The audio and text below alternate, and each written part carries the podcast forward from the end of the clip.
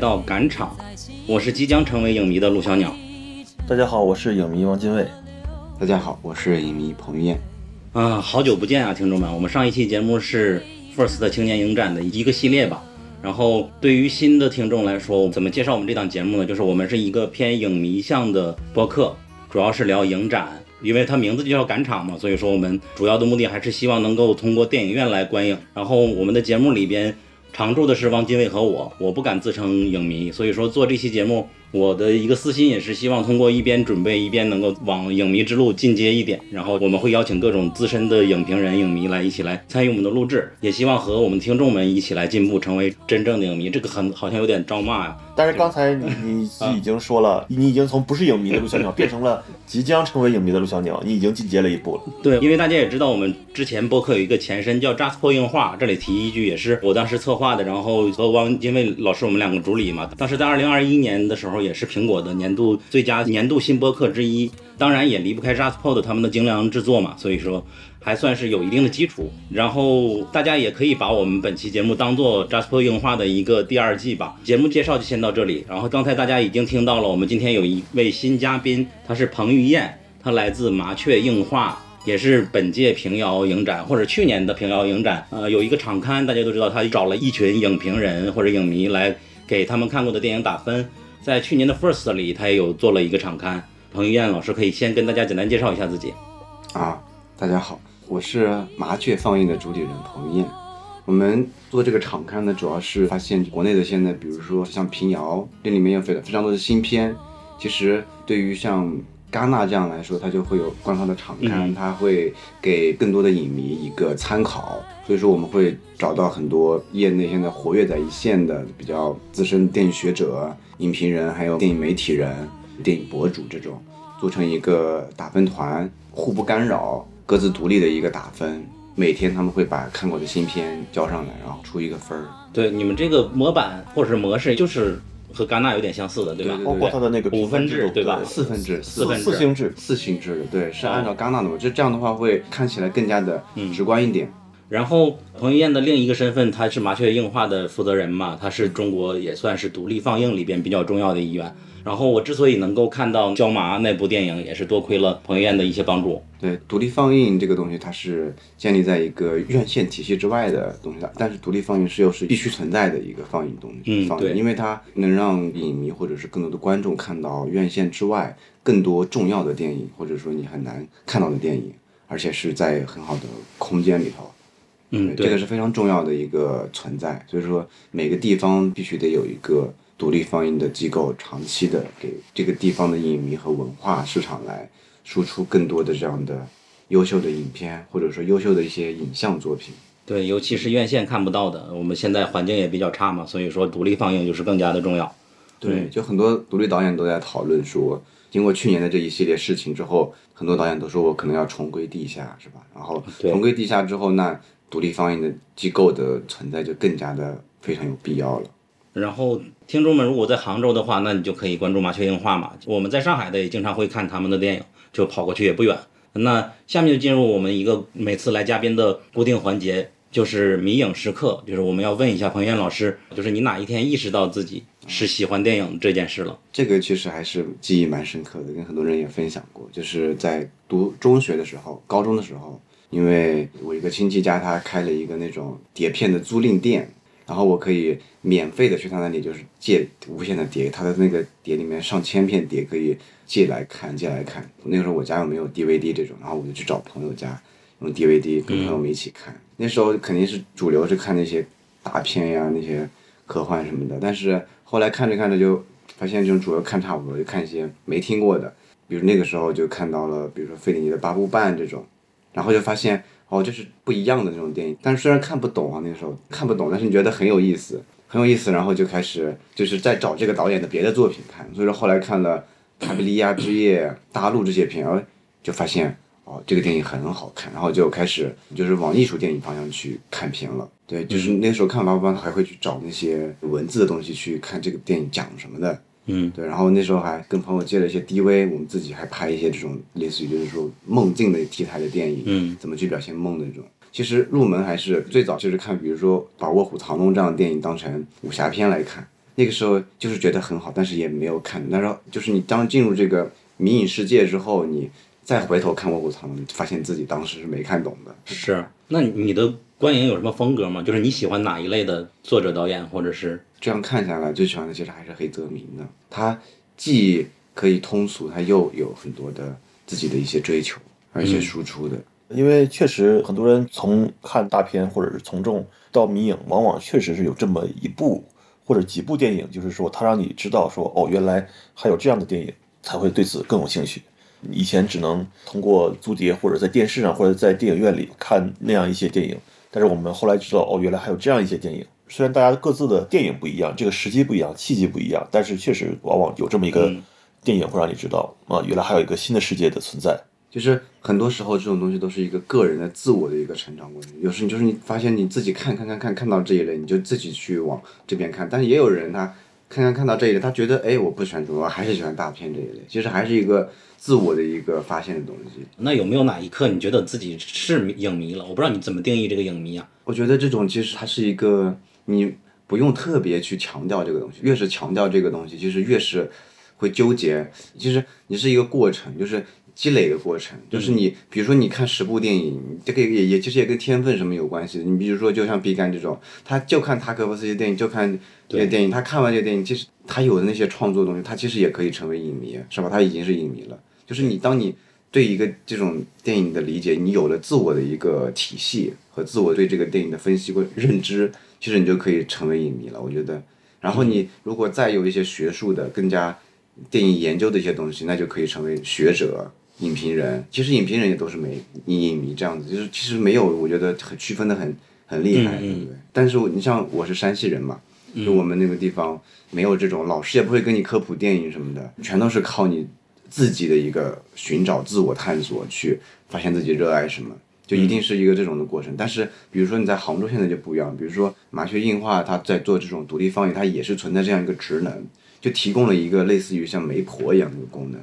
比如说这个 A 观众，他可能以前从来没看过这种电影，他被他的朋友带过去来看了一场这样的电影，他发现，哇，我以前都没看过这样的电影，我以后会喜欢这样的电影的。有很多的观众跟我们去讲这些东西，就是跟我们讲，哇，你们的地方电影好好看，就是我之前都从来没看过这一类电影，以后还能，这我怎么才能看到？就会有很多很多这样的观众来讲，就但这种时刻你会觉得你培养了这些观众，这种时刻你会有种成就感，就觉得你这个这做的其实非常有意义的。你让更多的以前没有看过这些电影的人看到这样的电影，知道了这些导演，他们知道中国还有这样的电影存在。以前他们都是看的院线，都是那样的电影，灌输式的嘛。我给你上院线批什么你看什么。我们可以给观众看到你院线之外的优秀的电影，可能比院线那些要好很多，是吧？比如说就叫嘛，就今年很多人的年度十佳之首嘛。对你只能通过这样的渠道来看，他们看到之后就发现，哇，这才是牛逼的东西，是吧？好。那刚刚已经说独立放映就是帮助大家找到不同电影嘛。其实我们国内的这些影展，包括我们今天要聊的平遥电影展，它就是起到这一一个作用嘛。我们一样也可以在这里看到院线看不到一个电影嘛。下面我们就进入平遥电影展的专门的环节了。今年是我第一次来平遥，我把这件事跟汪精卫说，汪精卫说，虽然说是你的第一次，但是变成了许多人的就没来的这一次，缺失的那一次，对，就是许多老观众没有办法来的一届吧，因为太仓促了嘛。我们也知道，好像坊间消息是说他们想。不要把今年的事情拿到明年再去办，因为今年十月份可能还会有新一年的平遥。然后他们甚至曾经试图在跨年的时候来举办，但是当时新冠大流行嘛，所以说也没有这个机会。然后虽然说我们在之前那期节目里边，呃，扎斯菲映画的节目里已经介绍了平遥国际电影展是什么了，但是我还是想听两位来再简单的跟听众们来介绍一下。首先说对于平遥来说，对你们来意味着什么？汪老师先说的。嗯，平遥我是。第四次来，嗯，然后今年是第六届嘛，就是我觉得平遥虽然举办的届数其实是很少的、很短的，但是呢，它的水平却是国内的众多影展中不低的。主要在几个方面，第一就是鼓励年轻的新导演挖掘，鼓励新导演的创作，可以通过这个平台。然后一方面呢，通过那个创投和 WIP 单元，然后为新导演融资、拍摄、创作，然后提供一些这个支持和展示的平台；另一方面呢，呃，也通过这个藏龙单元为国内的这些新导演提供他们的片子可以被大家看见，并且其中的好片、其中的金子会在这个地方发光发热。嗯。呃，就是去年的那个宇宙探索编辑部就是最好的例子。嗯，嗯。然后还有就是呃，另一方面，它的卧虎单元以及首映单元，然后也可以呃让呃我们看到同样是这一年国外的新导演和国外的好的片子是什么样的，这也是非常重要的。而且他的这个选片的团队，呃，尤其是针对国外的影片的选片的，我觉得是嗯水平是很不错的。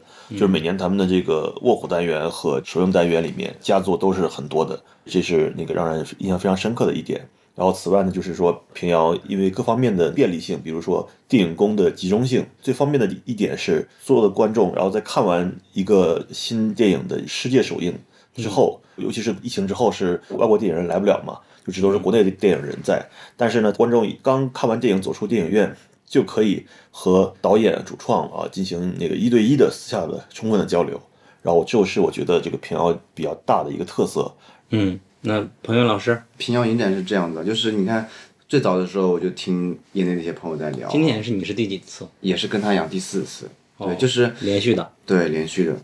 就没有断，二零二三年还是第五次了。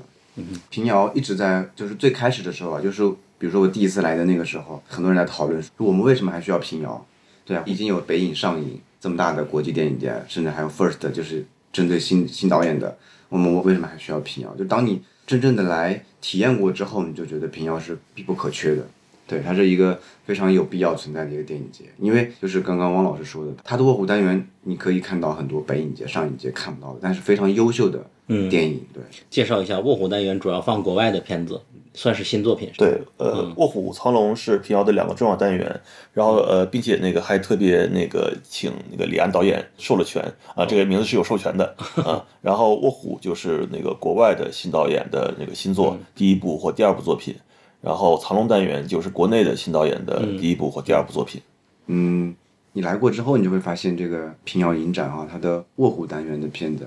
非常非常的优秀。就是比如说你现在上影节看到的，更多的它针对的是大师的哦，比如说三大戛纳的这种新片，一些新片，比如说北影节也会有一些很多大师。它其实北影和上影的定位是更加相似的。嗯，但是你在平遥可以看到，脱离于北影和上影之外，它会选一些你在北影上影涉猎不到的一些世界上的电影节，或者是一些新片，更多的被发掘。但是你发现这样的片子其实还很好看，它更加的多元，对而且他他把这些片选进来，他是全部会参加竞赛单元的。嗯，对你不像上映和北影一样，它更多的选择还是展映单元，就是为了展对，映这是展映单元。这样的话，就是你可以更多的看到好的电好的作品。然后我觉得我们还有几个单元的介绍也可以说一说。它还有平遥一角，它是一个这两年才出现的吗？还是最开始就有？它是一个短片的单元。平遥一角应该是后来才有的，哦对，是后来才有的。它应该是对标的是戛纳的短片奖。哦，对，戛纳有个短片奖，它是汇集了全世界的高校的学生作业，它是全世界所有的，只要你是学影视相关的学生，然后你都可以去报名，然后它几乎没有很高的门槛，它更多的是给你一个平台，让你展映你的片子，然后来跟全世界的电影的人来交流，对，它更多的是这样的功能那感觉平遥这个也有点类似这一角了。对，它有点类似，但是它不一样的地方在于，短片是竞赛，它会评一个奖出来，嗯对，就是有点像戛纳的那个短片单元了。对，因为戛纳的短片角它是不参与，它是一个独立的一个单元，它不参与评奖，它也不，它只是只有展映，只要你去申报，你就能入围，它没有很高的门槛。所以我们这边短片都是学生的吗？平遥一角基本都是学生的我，看，比如说北电，还有那个山西传媒大学，都是老师带队过来参赛的。温哥华的、中戏的都很哦多，哦就是都是它有一分邀请组和公开组。邀请组就是比如说平遥电影节，我的我的这个这个单元的策展人，我会跟这些学校系里面保持一个沟通，就是说你们学校每年要选送 A、B、C、D 哦几部片子到我们这边，这个叫邀请组。还有公开组，就是说你可以自己报的，你自己有片子你就可以报。比如说上戏的，或者是什么重庆，就是对重庆什么美式的，嗯四川的任何大学都可以报。对，然后那个 WIP 就是属于是成人，不叫成人了，就是长篇的报名的。对 WIP 它是制作中还有创投。电影制作中就是说，比如说我这个电影拍了，比如说一半儿了，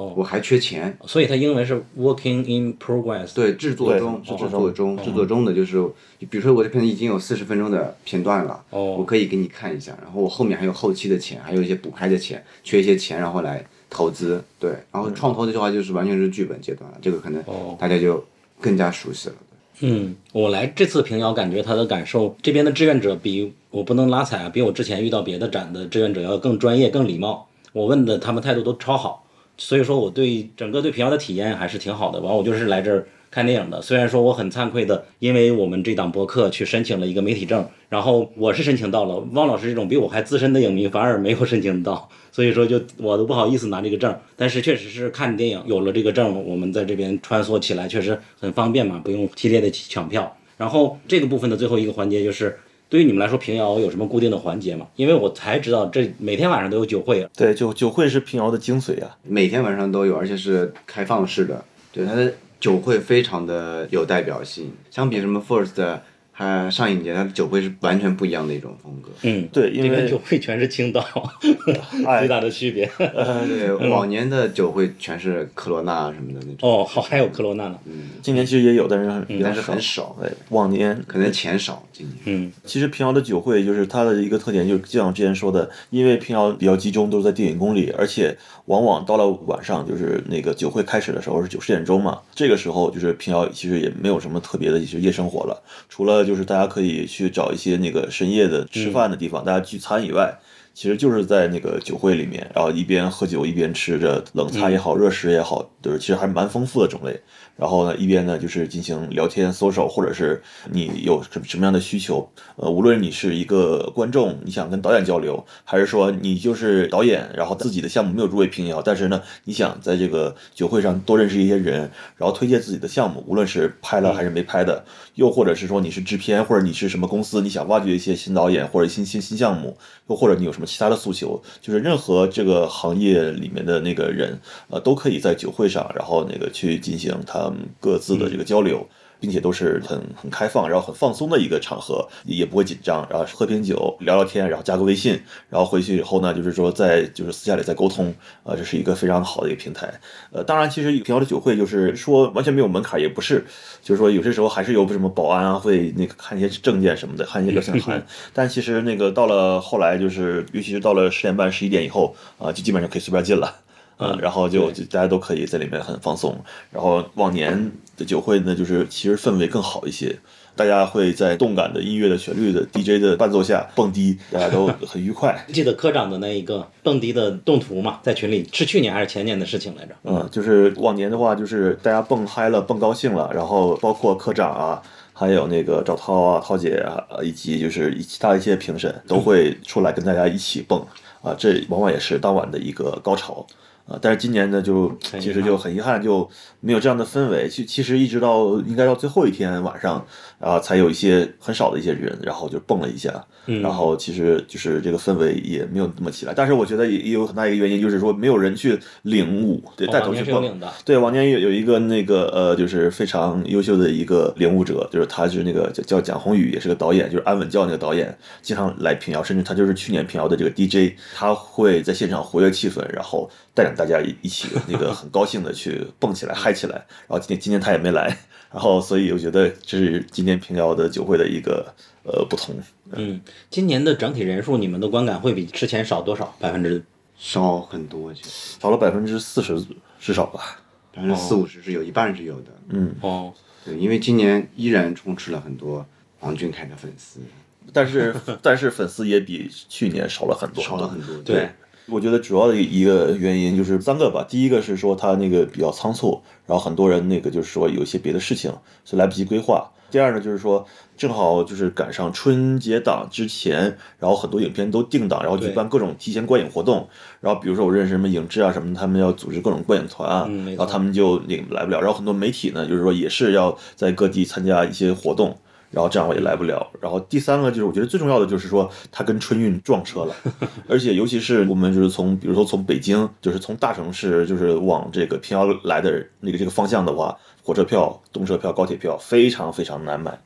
啊、如果它就是再早一点，或者说到年后的话，那可能就火车票的压力也没那么大。我也是来之前我还在犹豫，尤其是我出发前两个小时，我还没决定来没来，就是一看就火车票一张都没有，然后只能去选择候补，然后看看能不能排到，也很忐忑，也很担心，买不到的话那怎么办？买不到票的话，就是根本就来不了。刚才说的是这里边固定的文化，我是在这里第一次看见这撕海报这个环节，就是在签到中心取票的地方有一面墙壁，有今年所有的展映的这种这种电影的海报在那儿挂着，有好几十张，然后在固定的时间你是可以撕的。因为我来的是提前一天晚上，我到那儿是确实撕了一套。用用王家卫的话，他后面也撕了好几斤，就是我等我撕完了，他们就不再让别人撕了。所以说这个环节是他们跟别的影展学的呢，还是这是别人独创的呢？我想知道。这是今年第一次有的。今年第一次有，往年没有的，哎而且是独有的，其他地方没有的。是我是在一个影迷群里边，我说我刚来到了，不知道在做什么，有人说快去那里边去撕海报，然后去年不可以撕的呀。以前没有这种东西，没有没有。我我甚至以为是在结束的当天，或者是闭幕式结束之后，那个地方就开放可以撕了，以前就没有挂这个海报。对，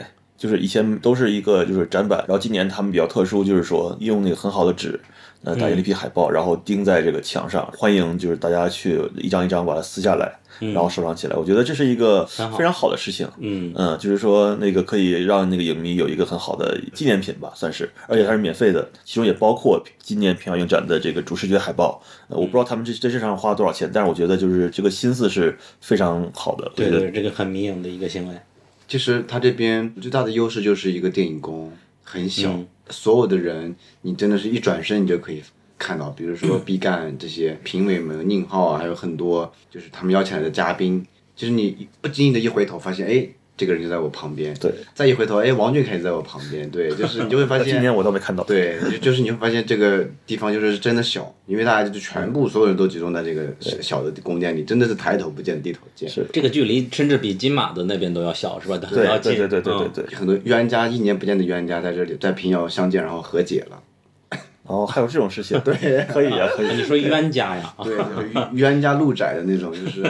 一年不说话，然后在平遥，哎，感觉见了又不好意思，然后就和解了那种，就挺有，还有这种的，这这是这是一个神奇的场合。神奇的场合。呃，确实是这样，因为确实在这里不需要什么提前约吧，就是你甚至不知道对方已经来了，但是你就在电影宫里偶遇了，哎，你也来了，哇，就是很高兴，一年没见了，然后又在那个平遥那个相见了，这种这种感觉非常好。呃而且呢，我也这次也经常碰见像那个孔大山、王一通这个宇宙探索编辑部他们的那个主创电影人，他们也都在，然后还有很多沟通，比较愉快。嗯，关于整体的影展的介绍，我觉得最后一个环节加一个来介绍介绍这几年从平遥出了好的作者导演吧和他们的作品。宇宙探索是去年的，嗯，对，还有过春天，哦，过春天也是这边。嗯，还有过韶关？还有有一些获奖的，但是后来一直没上嘛，但毕赣并不是从这里出来的吧？真的是。那肯定啊，对。毕赣是从南特三大洲和洛迦诺那边，嗯，但是这次他在这里边也比较重要的角色嘛，嗯，他就是一个平遥之夜的开幕影片。然后他也颁了一个奖嘛，对，上一届毕赣也来了。我再补充几个电影吧，就是像往年有一些获奖的，但是还没有上映的，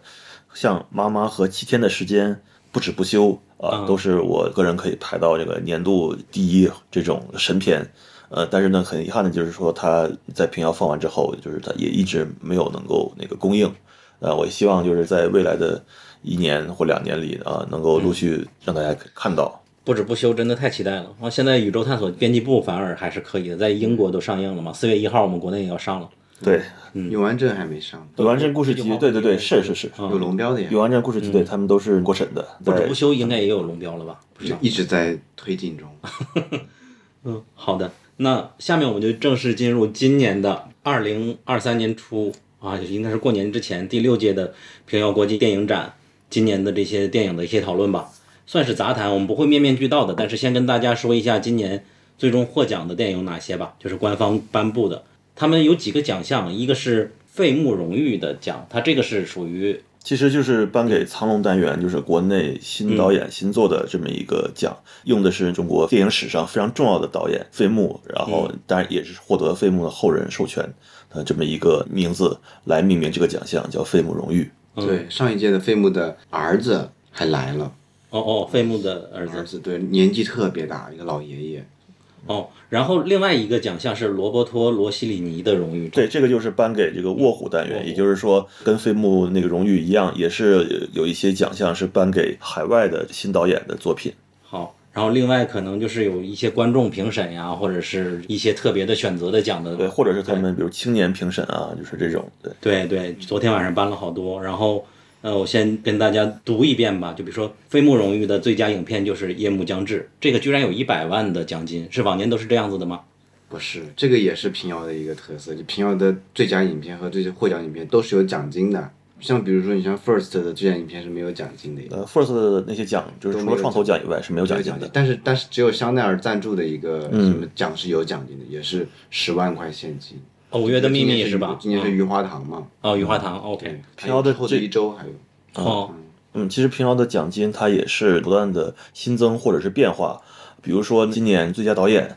有一个这个二十万元的奖励，是那个王俊凯个人个个人出赞的对助对，因为就是说这也是那个鼓励这个奖的那个导演嘛。还有就是往年就是比如说像最佳影片，然后之前是有一个二十位导演吧和电影人他们联合出资去年对赞助的这个电影奖。嗯，那这个一百万也是贾樟柯他们好像四五个人凑的，还有一个旅游剧团，汾阳旅游剧团。就是，但是总之就是，呃，无论是有点像基金谁提供的这笔资金，这都是一件非常好的事情。无论是那个贾樟柯、贾家庄，还是王俊凯，还是说其他的电影人，然后他们愿意为电影奖提提供对青年电影人青年电影人提供鼓励。然后我觉得这是一个非常好的事情，就是这也是很实在的事情，是吧？就是说获得了一个奖，你不仅是获得了就是大家的关注和荣誉，你也获得了更实在的东西。很多导演可以就是用这笔钱，要么是开发他下一部作品，要么就是可以还因为拍这部电影而欠了很多债。嗯，对，今年就是有一部是应该是《夜幕将至》的导演问他得了奖金是五万，他说奖金是五万是没错吧？如果没有错的话，我们的后期的费用还有欠款还没有还，我直接就结了。夜幕将至是一百万吗？不是，他一开始不拿了一个五万？开始有个五，哦，拿拿了一个五万的一个，还有一个拿了一个奢侈品那个包的那是谁那是君君，那是君君。？OK，夜幕将至，他还他借了很多亲戚的钱，他还要还亲戚的钱，他对后来后期各方面钱他都要借还。然后那飞木荣誉一共有这个四五个奖项嘛，这最佳影片是《夜幕将至》，然后最佳导演是王木，也就是温柔可的导演，最佳男女演员分别是尹昉和王子文，同样也是温柔可，所以说他们包揽了最佳导演和最佳男演员、最佳女演员，嗯，然后评审荣誉是君君，导演叫牛牛，最佳短片是蒂尔，蒂尔，嗯，嗯地儿，对，然后罗伯托·罗西里尼荣誉呢，他的最佳电影是《下一个素汐》，是韩国的那部电影。然后最佳导演是埃利奇·谢西里，《无花果树下》。然后评审荣誉是便利店，他在豆瓣的条目名字叫《二十四小时便利店》，是迈克尔·伯罗丁的导演作品。嗯，然后特别表演是男子汉，然后青年评审荣荣誉影片是君君。青年评审影片是不是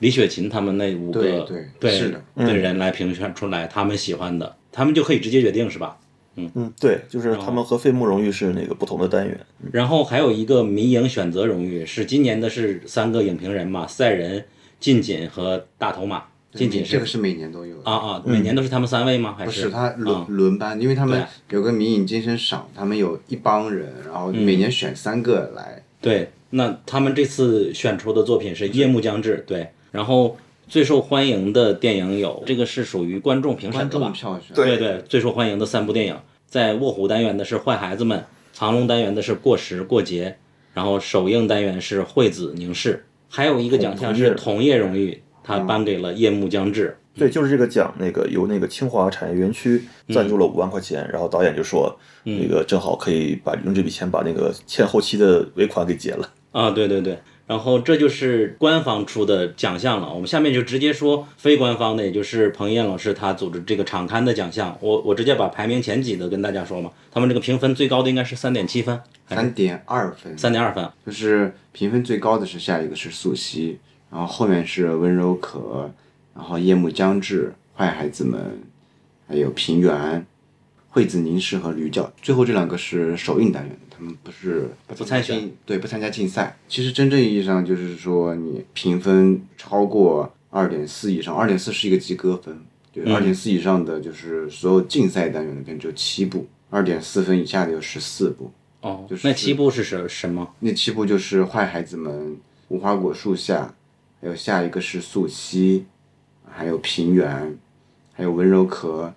夜幕将至》，还有《慢岛日夜》。嗯，对，就是平原是不是你最喜欢的那一部？对，《平原》是我最喜欢的，但是这部片子很多人都看没看到，对，打分的人比较少。就只有三个人打分，这是因为这个片子其一是因为太长了，三个小时，对对对然后其实它的排片是非常的冲突的，两场的排片都是跟好几部电影冲突，。对咱们俩不是一场吗？开始是前十五分钟我们一起看的夜幕，对，然后看完了十五分钟去平原这一场，对对对，然后夜幕只能后面再补一下。后面也是咱又一起去补了一下，但是中间那二十分钟我们俩就是缺失的，对应该是。那现在整个的这个荣誉是这样子了，你们三个人每个人说一下自己最喜欢的两部电影。王老师先说。好嗯，嗯呃，我最喜欢的肯定就是首先是那个夜幕将至，嗯呃，这也是我在今年这个平遥影展藏龙单元打出来唯一唯一的一个就是满分吧，嗯然后其他的就是确实差距比较大。啊、我看完夜幕之后，我就觉得，嗯，就是说，如果今年夜幕将至他没有获得一个大奖的话，那么我会对平遥产生一很 一个很大的问号，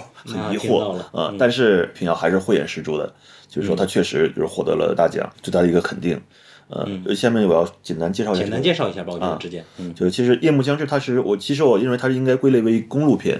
嗯，它讲的是一个在北京北漂的男青年，他的当然也是三十岁了嘛，人到快到中年，呃，但是也既没有结婚，然后也没有很好的事业，但是过年了他要回家，他又就是比如说从高铁转汽车，然后再转那个地方的叫面包车，然后又转到路边的一个卡车，然后正好这卡车的司机还是他的老同学，嗯，最后呢又搭了一个小很小的那个呃小私家车，小私家车，然后最后又换成你那个他父亲来骑摩托车来接他，然后就是一路磕磕绊绊，然后回到了他这个山西的这个小村里。然后这部影片呢，就是说，呃，它全程的使用的是山西本地的方言，几乎是。嗯。然后此外呢，就是说，他借由这个男主在那个一路这个回乡的路途，通过他遇见的人，还有他遇见的一些事，逐渐的把他的过去的人生中的一些经历，以及他在这个北京的状况，还有他和呃一些老同学的那个之间的关系、过往这些事情，通过很自然的方式来展现出来。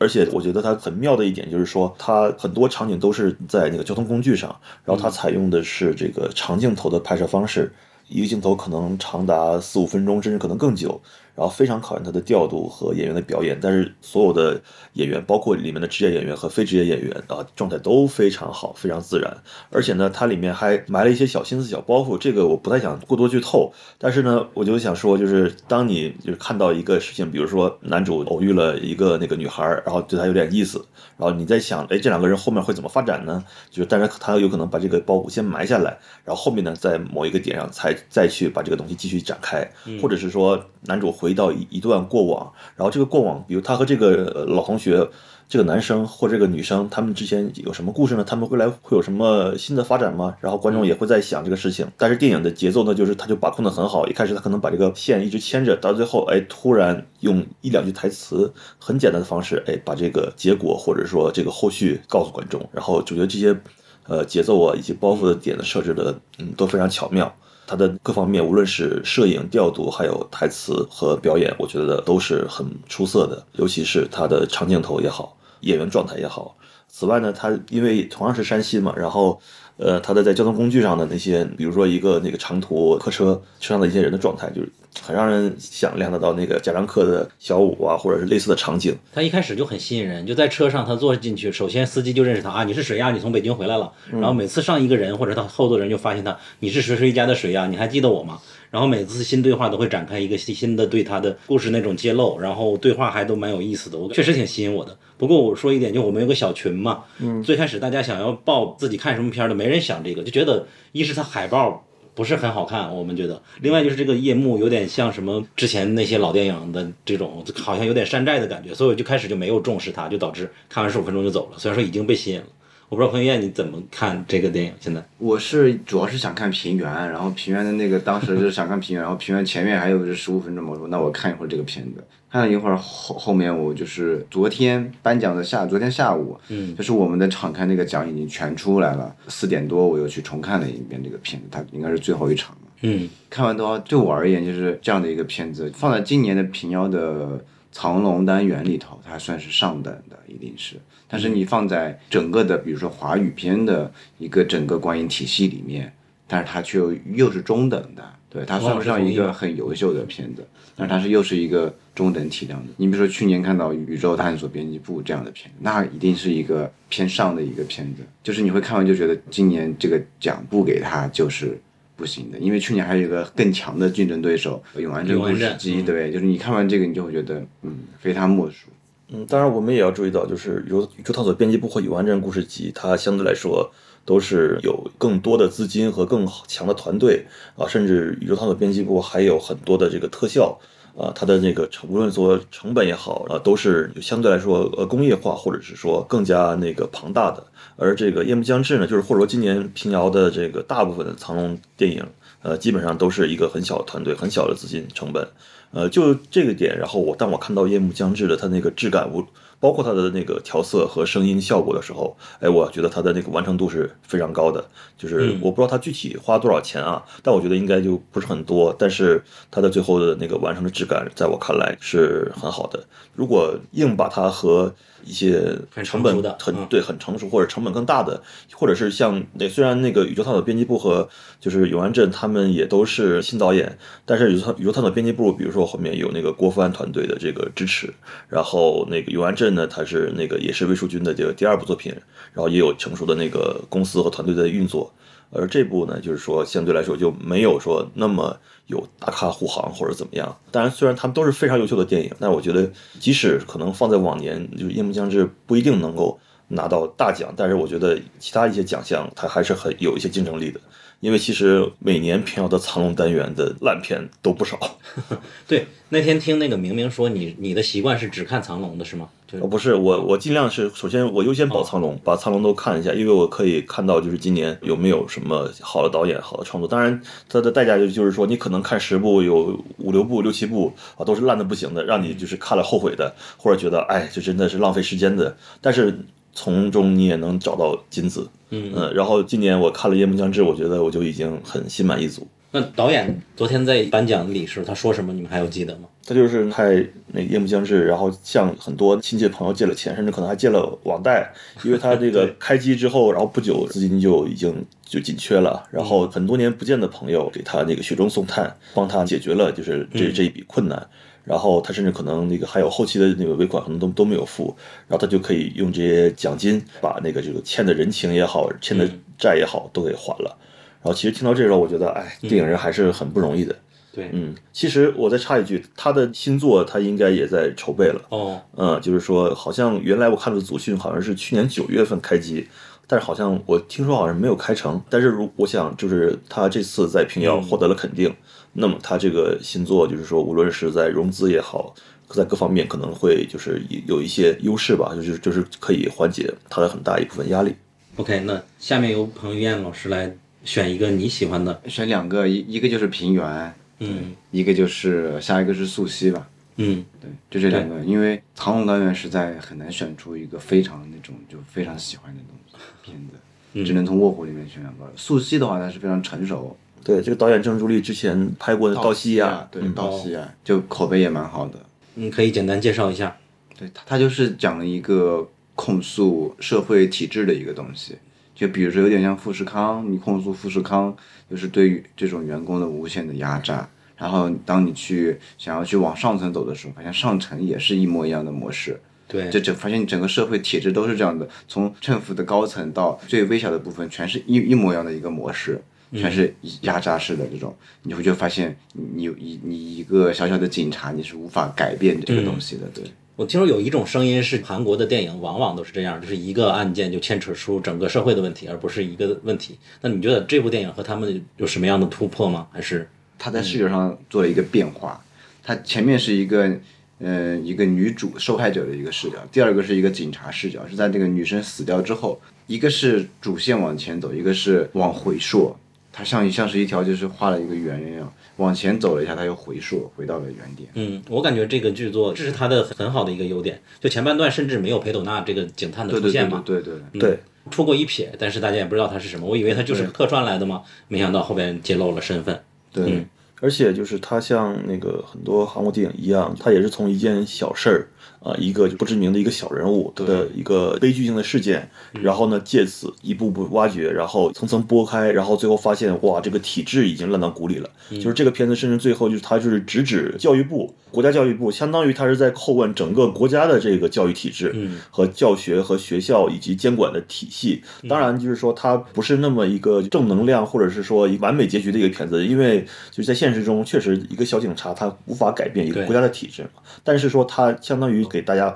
画了一个大大的一个问号和叹号，像这种不公的这种制度。呃，发出了振聋发聩的一种声音，然后这就是我觉得也是韩国电影人非常擅长拍摄的这种题材，然后他们在这方面的就是尺度是无限的，然后他们的创作的激情和热情和创作的源泉也是无限的，他们可以把充分的把社会问题的方方面面都展示出来，并且呃用没有那么抓马的方式来弄。而其实韩国电影我觉得它一直很呃擅长于煽情，对它的煽情就是虽然也是煽。但是呢，就没有那么突兀，啊、会让你就是说逐渐的就会进入到他这个情绪中。但是素汐呢，它相比来讲没有那么煽情，虽然到最后我也是看得眼含泪花，呃，但是我觉得他的就相对来说没有那么煽情，比较克制，呃，但是他最后的那个叩问发声，呃，是很有力的。嗯，因为他的最后一个镜头也非常的好。这个片没有一个就是说结果哈，对，没有没有一个结果，但是他最后这个视频是这个女孩非常充满激情的在跳舞，热爱的事业，就是说他在向这个社会在叩问，就是向这个体制在叩问，就是说这样一个有跳舞跳的这么好的一个女孩子，有自己热爱事业的人，却被教育体制里面做一份自己不那么喜欢的工作，被扣上各种 KPI 要求，就是你就是被这个体制在在压榨，然后但是你还逃不出这个体制，对。吧？但是你还没法做自己真正喜欢的事情，就是说这样一个人，他明明可以可以成为一个很好的舞蹈舞者，但是却被这个体制压榨而死。对，这个到底是谁的原因？我们网上吵架，总有人说你为什么一出了点什么事，你就说这是国家的问题，但实际上看来，这可不就是国家的问题吗？就是他从他的原生家庭开始，父母都不知道他会跳舞，一直到他那个老师里面，如果你达不到就业率，你回学校还要去打扫卫生，还要穿红衣服，这些惩罚，以及教育部那边只要升学率，还有那个公司那边压榨你，更是不留情面。他雇佣你来就是等你哪一天辞职，你没有补偿金可以拿，就是最低的廉价劳动力嘛，整个环环相扣的所有的情节都有。但是我感觉它和其他的控诉的电影最大区别就是它的基调就是很冷淡的，就包括裴斗娜这个人人物设定，他说话都没有什么的情绪，只有最后有一场飙戏嘛，和那个人吵架，是，就就很不一样。而且这个电影还有一点是，从他的导演和大部分的主要角色都是女性，他也关注的是从女性的视角。比如说，里面有一场戏是开场不久，然后有个女孩在直播她的那个烤牛牛肠，在直播她吃饭，然后这时候旁边就有那个两个男生在旁边就是吐槽嘛，嗯，是吧？就是说什么人就是那一开东西就能直播是吧？然后这这这帮人懂什么叫色温吗？是吧？那个，那我们这这调色有什么意义啊？就在旁边就是说这说那的，然后直接忍的就女主就发飙了嘛。这其实就是也是这个女性创作者才会关注到的或者注意到的一个点。然后包括其中，比如说女性的这个客服人员、话务员，然后在接到那个客户的电话骚扰的时候，甚至在电话中有一些这种性骚扰的这种语言的时候，然后她的这些反应，其实这些细微的点都是那个女性创作者才能够关注到，并且将其展现的。这也是我觉得这个片子很好的一点。对，昨天在颁奖礼里边，那个女导演也录了个视频嘛，她也是从你刚才说这个角度来介绍了一下这个电影的创作初衷嘛，确实是偏女性视角这种一种控诉的作品。那那就接着来说你的平原吧，平原争议蛮大的，我感觉。对《平原》这个片子，就是你看进去你就觉得很牛逼，如果你熬不到前，就是熬不过前一小时吧，这么说吧，你就会难受，就可以像我就是没有熬过前一小时，对，就是像 battle 一下像像妈妈的和妈妈和七妈妈天的时间七天的时间一样，你熬不到第七天，你就会觉得这个讲什么？还记得那个妈妈和第七天的时间的时候，前半部分看到第三天、第四天的时候，大量的观众离场。呃，其实它什么第五天，关键戏在第五天。对你从第五天、第六天，你第七天你就开始哇，原来嗯是个这么一个事情，你就会被震撼到。觉得这片子一定是最佳的，但是那个片子是个正常的时间嘛？妈妈，它是个时间是正常的时间，电影时间，但是平原是三个小时，嗯，对，它一百八十分钟，你要熬过一小时，你一小时后开始看，你就会发现这片子很牛逼。但是我又听到一评委聊天嘛，周一围不就是罗西里尼的单元的嘛？周一围就也是没熬过一小时，他看了十几分钟、二十分钟、半小时他就走了，所以说这个片子没拿奖，你也觉得。可能这些评委还是得先跟听众们介绍一下《平原》是什么样的一个电影。对，它是一个全程只有两个视角，一个是行车记录仪视角，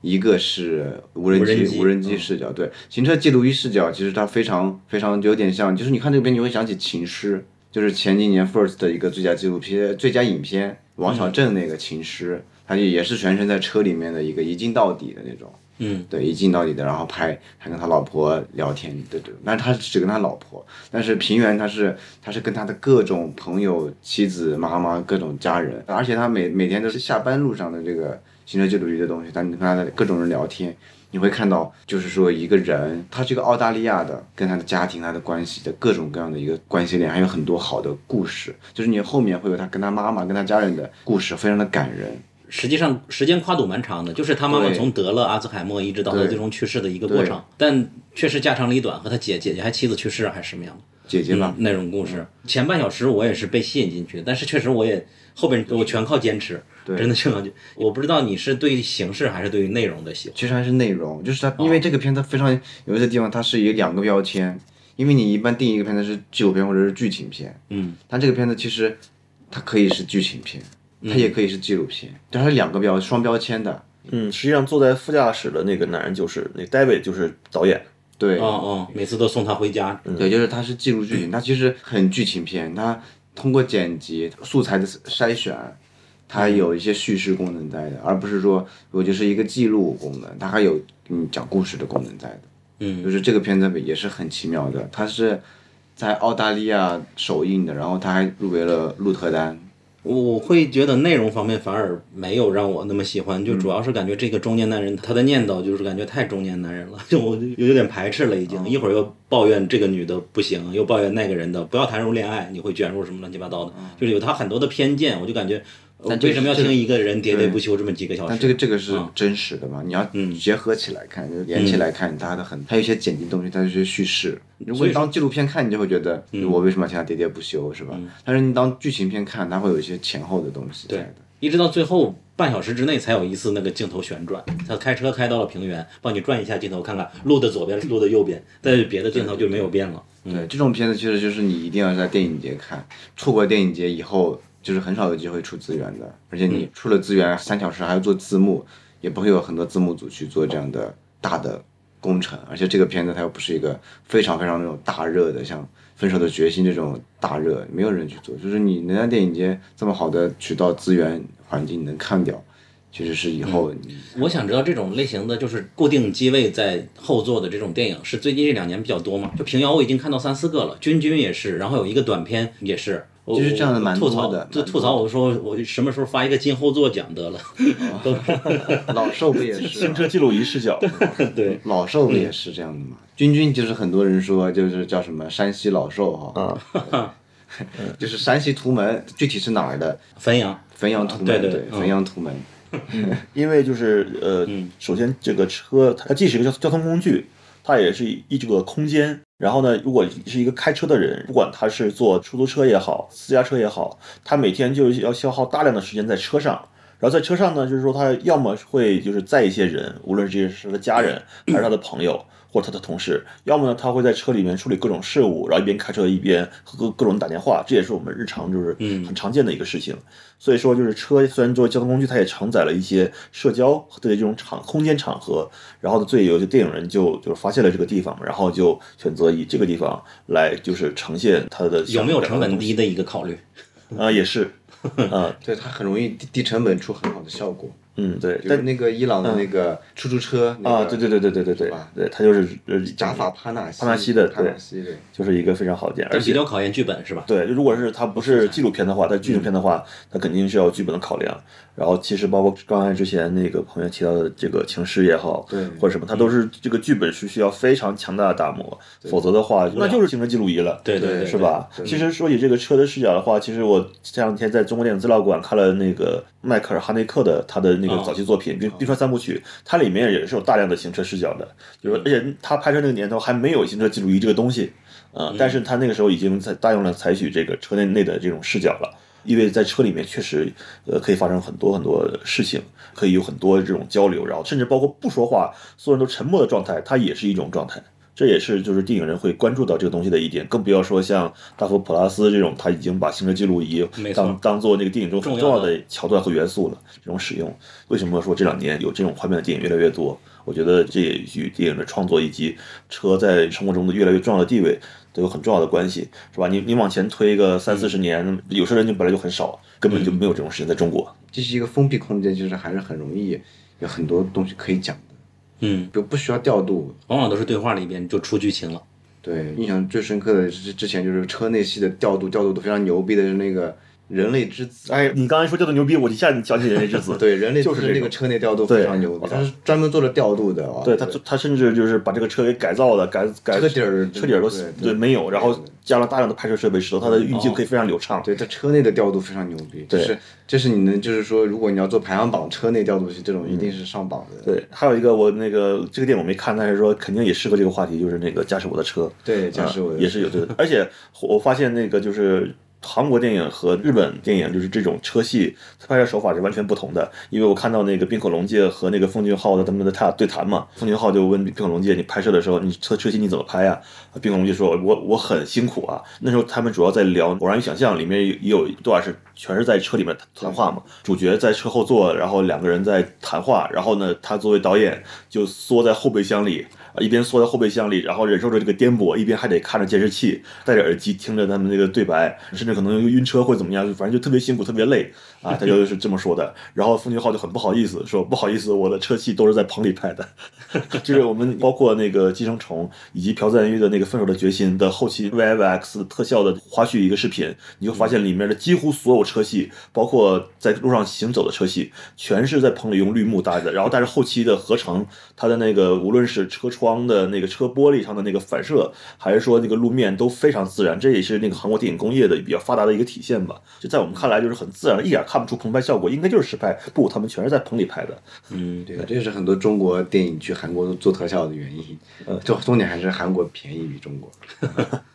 好，那我们觉得下一步我们应该去聊一聊温柔壳了。温柔壳，因为我我我少看了前十前十几分钟吧，还是请彭于晏老师介绍一下，你是完整版吗？对《文柔和》的剧情的话，就不做太多介绍了。我觉得这个片子很快会公映，到时候自己去看就好了。对，这应该是今年平遥的里面最快公映的片哦，子。他已经有这个计划了是吗？对他们应该很快会会会公映了、这个片子，就是就聊一下这个奖吧。就是他拿了三个奖，应该是就是今年的大赢家。嗯，导演两个男女主，你可以从今年的评委藏龙单元的这些评委里面，你看到的孔大山、王宏卫还有宁浩，其实说到这个，我觉得今天平遥有一个问题吧，就是说我昨天晚上也跟朋友就是聊了这一点，就是说颁完奖之后，我才发现魏木荣誉的这个评审之一是那个咏梅老师，然后咏梅也演了温柔壳，就是按理说的话，作为一个电影节，他应该避嫌的。对哦他因为在任何一个电影节，评审是不能参与到任何的一部电影主演的。对，就是说他哪怕是说我监制或者说我是顾问，这都应该避嫌，更不要说我是这个电影的演员之一。所以我就对今年平遥我有一个疑问：如果温柔可没有得奖的话，那其实还好，没有说不了什么。但是如果温柔可得了三个奖，而且有个奖还是那个永梅老师亲自颁发的演员奖。我对于永梅老师没有什么，因为我也没有看没有看这个片子，对，很遗憾我来晚了一天，错过了温柔可的放映。但是我觉得这样安排其实不是很好，你不能既当选手又当裁判嘛，对，是吧？嗯，对，这个其实他点的这个非常重要，就是不能当裁判又当运动员这个事情。对，同时普通人都会相信你是不是可以给你自己的东西争取到更多的便利的东西，是吧？对，其实肯定没有微妙的影响。对，肯定其实没有什么黑幕了，但是说他作为主创之一的优势是他对一个片子非常了解，他可以向其他的评委那个评委来深入的阐述这个片子。对对，他就那可以以以更加深入的视角，相比其他影片有一个巨大的这个优势在。其他影片的导演和主创是他们是没有资格，也也不能和评委有接触的，他们是不能向评委去安利或者说推荐自己片子或者在讲一些幕后东西的。但是评审里面有入选影片的主创这个事情不太好。对，对，就是像温柔壳这样的片子拿了这种演员双演员奖哈，嗯嗯，你要去看评委，因为这个片子就是说，你看我们常看的几个演员奖，我们也是就是一轮投票就投出来的，也没有经过二轮的重复吵啊这种，就一轮就投出来的。你看演员全都是君君的呀，还有黄小磊啊，那个都不是这种王子文这种，就是你更有名的演员。去年对对对，这个的话你就要去分析这些评委的出发点了，你就发现现在的中国的文艺片电影市场啊，就是你会发现其实蛮多这种，比如说像王子文这样的，就王子文他比如说他之前演电视剧，或者是演一些你能看到的一些商业的那种，就是你看可能听起来是一个不太好的烂片，嗯，就是这些演员呢，他们不演这种文艺片，或者是身价太高，请不起这种。所以说，你能通过平遥或者是以及 First 啊，或者这样的就是更加非 A 类的这种是吧？非这种国家电影局主办的这种电影节的这个里面的电影，然后还是偏小众的电影里面，你能给这些演员比较有名的演员给他们一个奖，其实对于更多的就是看中国这个产业来说，嗯，更多的这样的同类的演员是一个鼓励。就是能让他觉得我可以演这样的电影，是不是？比如说像海清啊，这这一类，姚晨啊这一类，他之前演电视剧的，上他们片酬也很多，他们可以来去演这样的电影，甚至他们还能拿到奖，其实对自己也是一个更加好的一个东西，是吧？更多的是鼓励专业演员，王子文、尹昉这些是专业演员，他们以后还一定是活跃在这个对国内的电影市场或者是之类的，所以说你能给到他们这种鼓励，他们可能之后，比如说汪老师要拍一个片子。他想用尹昉是吧？他想用王子文，他们可能的接受度会更高。如果他们这个地方没拿奖，后面你再请他，他就说哦，我都演过了这样的文艺片还都没有，就那我再考虑考虑是不是？就同档期邀请了我一个，比如说只有五十万片酬的一个片是吧？那边有五百万片酬的片子在等我，那我相较来说更选哪个呢？是吧？他肯定会选五百万的。嗯，对于很多专业演员来说是吧？所以说就是说，对，就是说，如果你这个片子，比如说男主像我们常看一样，给了君君的那个男演员，嗯，就他的亲戚，就他可能以后他就是拍这部片子，以后可能他不会当演员的，嗯，对，就是你给他的意义在于，就是说仅这次的一个鼓励，但是他以后不当演员的，就是对于整个产业来说，这个奖其实给的是有点浪费的，就是这是另一个角度的解读啊，就是放在一个更宏观的中国电影产业的一个角度的一个解读。就是说，他们从评委的角度来说，这些评委，比如说宁浩啊、什么王宏卫啊，他们活跃在国内一线的院线的电影市场里头，他们可能比我们更了解整个文艺片的和商业片之间的这种演员的这种断层。嗯，演商业片的不拍文艺片，演文艺片的也不拍商业片，就是其实更多的是应该是让这种专业的演技还可以的。能演商业片的人，更多的来去演文艺片，身价就更加有名的这些王子文又是这样子的，然后来演更多的这样的文艺片，来帮助青年导演来呈现一个更好的品质。因为青年导，比如说我就想用王子文，但是用不起，我可能用一个更低梯队的，出来的效果可能不一定有这些人的效果好。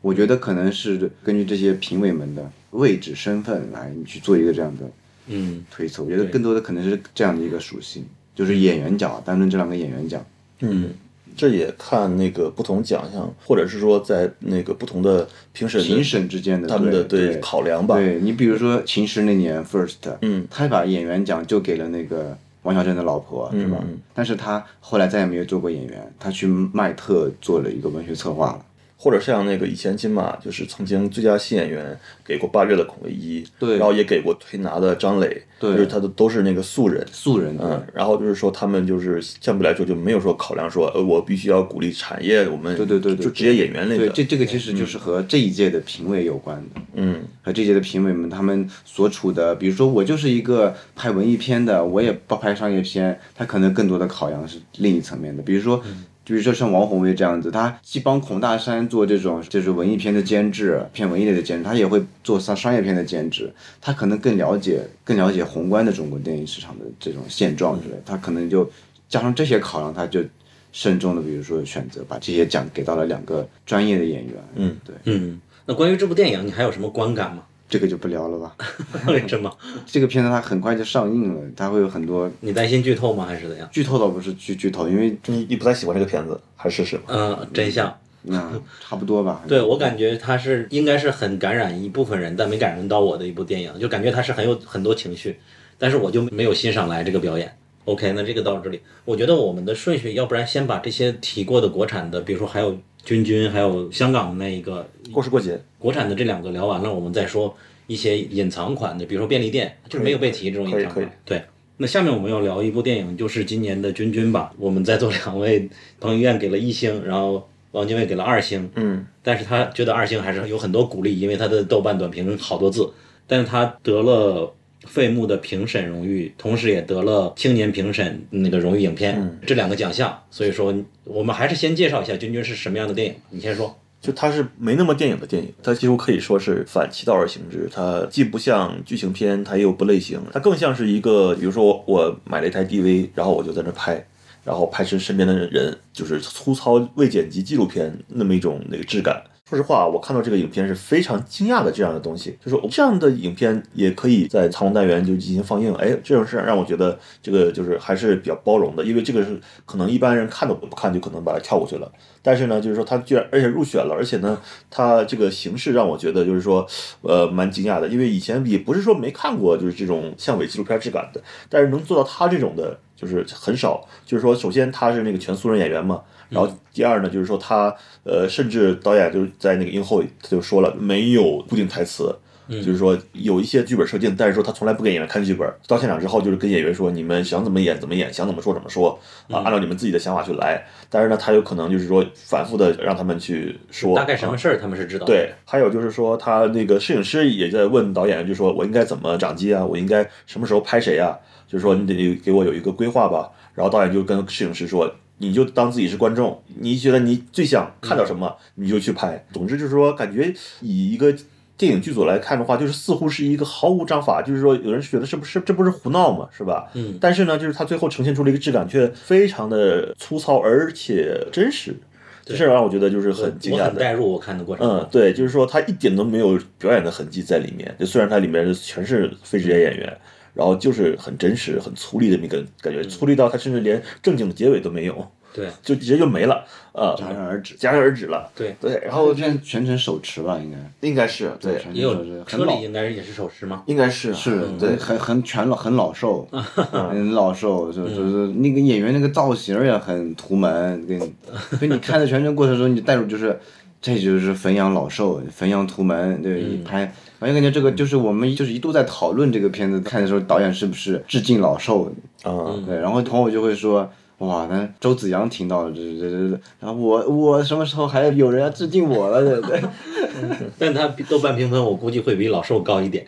是吧？对我的观感，我我给他打了四星，就可能是因为我忽略到了你们这些专业的角度看起来的他粗糙。还是跟大家介绍一下什么故事嘛，就是一个我感觉甚至是我们中国的这种三四线城市的一个中老年人的普通的一生的故事，就是他上要照顾自己的爸爸已经快瘫痪了，然后同时他自己要解决自己生计问题。第一幕不就自己开车被罚款嘛，不让开黑车，然后后来他要跟别人要钱。就我感觉他有很多微妙的地方，我这个对我看来是有意思的。比如说，他会让观众先觉得这个人是不想还他钱，但最终还了你钱，然后可能也是因为那个车的一个误会导致的，他就还来了。我就觉得从头带入到他的这种情绪，尤其是最后的两次转弯，我觉得还蛮有意思的。转弯想回去再救那个人，结果车又坏了。最开始以为让他不要救你，你会很心疼、很焦虑。就是这个老兽，他看到车后座已经被狗弄得很脏很脏。这种心情你会很代入的吧？我我是很代入的，啊是，但是我会很惊讶于他真的把这个人扔到路边不让他去了吗？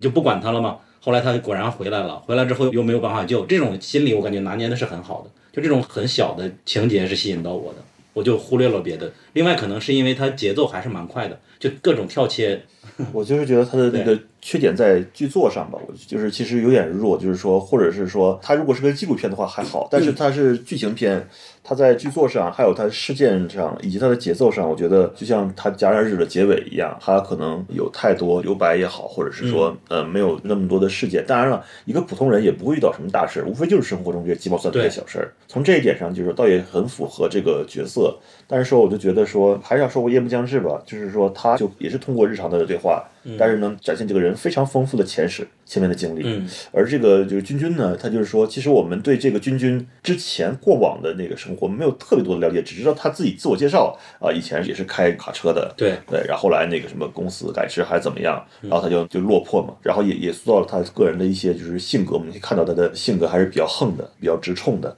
但是呢，就是说，我觉得这个人在个性上和他的前史上有更多的可以挖掘的东西。嗯嗯，所以我觉得他的这个剧作是我觉得比较遗憾的一个事情，就是他这种形式不错，但是如果他更加有丰富的一个事情，或者是说台词上能够把这个人的前史，就像流水账了。现在听你这个，哎，对对对对对对啊对，，他的一天，电影不是流水账，这个嗯很很重要的。他没有，比如说就是时间跨度的一些东西，他就顺着走，就顺着那个时间一直一直走，一直走。嗯，那既然你打了一星，说点狠话呗。狠话就是，我就觉得这个电影就是无感，就是你一度就是想着这是太模仿老兽了，就你感觉脑子里就是就是这些词，然后你你看这些也是就是感觉到他就是又很纪录片，就是类似于一个 DV 手持，但是可能他用的是专业的摄摄影机啊，对，但他说了艾丽莎对，哎，他用的艾丽莎，但是你营造出来的整个感觉就很很低微，很低微，然后包括上整个人的状态。你既然要怼脸拍，就是卡那么紧的手持怼脸拍，然后那个演员的状态又拿捏不住，嗯他已经很刻意，就是那个能感觉到那个演员就很自然的去规避镜头的一些东西。就如果你经常看的话，这种独立电影能看出来，就是演员跟镜头之间的互动感。他非专业演员他的那种天然的那种对镜头的那种就是恐惧感或者怎样的，他他就很扭捏、很别扭，然后各方面都接下来你就觉得这个片子就都提不起来一个很大的一个兴趣点。我那一星其实满分是四星制嘛，就是这个一星，如果你放在豆豆瓣这个层次，它其实是两星，对。听你们这说，就感觉确实青年评审，我觉得哦他们可能是更加赞赏青年导演对于形式的突破吧。那觉得差不多了他。还得了一个评审团奖，官方的一个评审团评审团奖那个是个三等奖，嗯，算是是三等奖，就是最佳影片是一等奖，导演二等奖，评审团三等奖。好，那我们再聊的应该是最后一个华语电影《过时过节》，你们都看了吧？嗯，哎，为什么要聊这个片子呢？哦，对，他他得了什么奖来着？他得了的是观众的一个选择奖吗，啊，对，观众评审的这个长龙单元观众最受欢对迎，，就观众说说实话，当这个奖颁出来的时候，我内心是 what the fuck，我的内心是我说怎么回事？你们怎么会这样？这时候我们科普一下观众评审是什么吧。就是今年我没有看到申请的渠道，好像往年你也做过一次观众评审，我没做过，嗯，哦。就是观众评审不是提前申请，然后对你要求这几天内必须看完这一指定的多少部电影嘛，然后就可以免费各种听你都可以去看，是这样的。是但今年是怎么没有对外申请吗？还是怎么样？这个也不太了解吧？太了解对，嗯这可能可这不好说之前有个渠道之类的，但是很快就选好了嘛。主要是这这届那个因为很仓促嘛，很多可能很多入选的片观众评审也来不了，反正这届观众评审的人数也少了很多。嗯，对，就今年就是这个延期啊，它一再延期。嗯它本来是十一月，嗯，十二月、一月延延了三次，其实其实他们内部而言，